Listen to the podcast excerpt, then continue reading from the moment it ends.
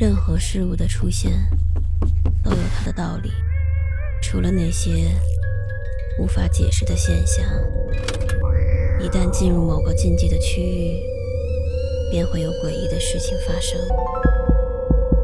五分钟倒计时，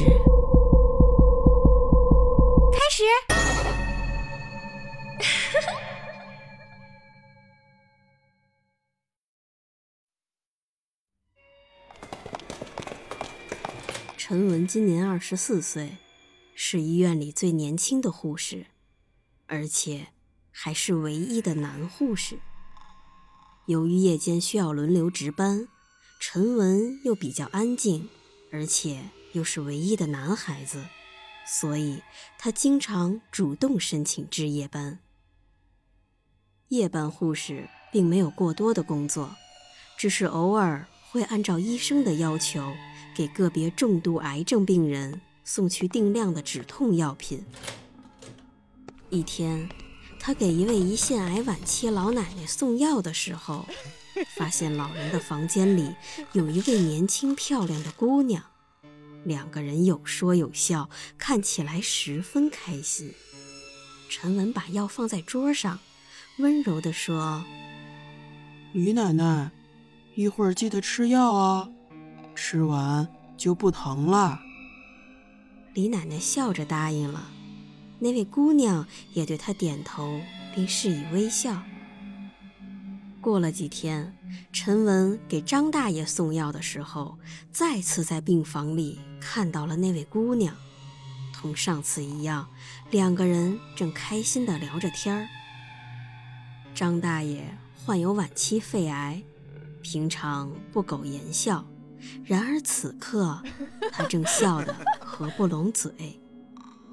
从病房出来，陈文不禁感叹：这个姑娘也挺可怜的。既然能来探望，那就说明这两个人他应该都是认识的。看年纪，应该是家里的长辈吧。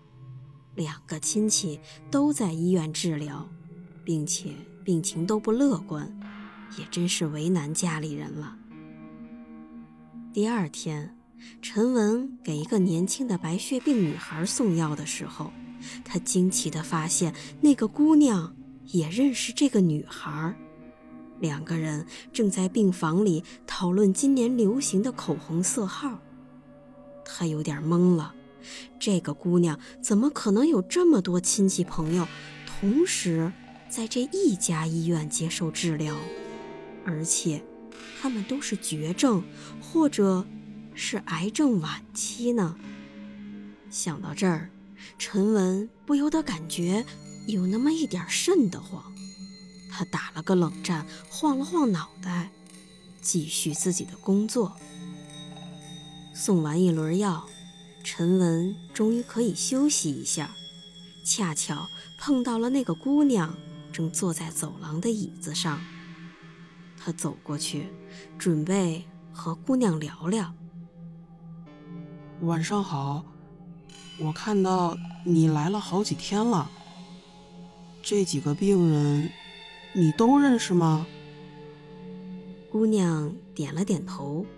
陈文连忙解释：“抱歉啊，就目前看来，他们的情况可能都不是太好。”嗯。我知道，所以我才过来安慰他们的。他们告诉我，你是个很善解人意的人，很会照顾人。陈文很好奇，姑娘都和他们聊了些什么，能让这些患者笑得那么开心。其实，我就和他们聊聊家常，告诉他们，痛苦马上就要结束了。让他们平静下来，不再焦虑和惶恐。我期待着与他们再次见面。陈文不明白姑娘口中的“痛苦马上就结束了”到底是什么意思，于是他再次询问。然而，姑娘并没有回答他，而是温柔地告诉他。你的痛苦也很快就会结束了。说罢，姑娘便站起身，挥手告别。当姑娘转过身去，陈文发现这个姑娘的后脑勺有点奇怪。他仔细看过去，竟然发现这是一个血淋淋的黑洞。陈文立刻倒吸了一口凉气，全身的汗毛感觉都竖起来了，呆呆地站在原地，一动都动不了。姑娘好像意识到了什么，往前走了几步，就停下来了。紧接着，她慢慢转过头来，露出了一张极其扭曲的脸和一个诡异的笑。三天后，陈文因为一场交通事故意外身亡。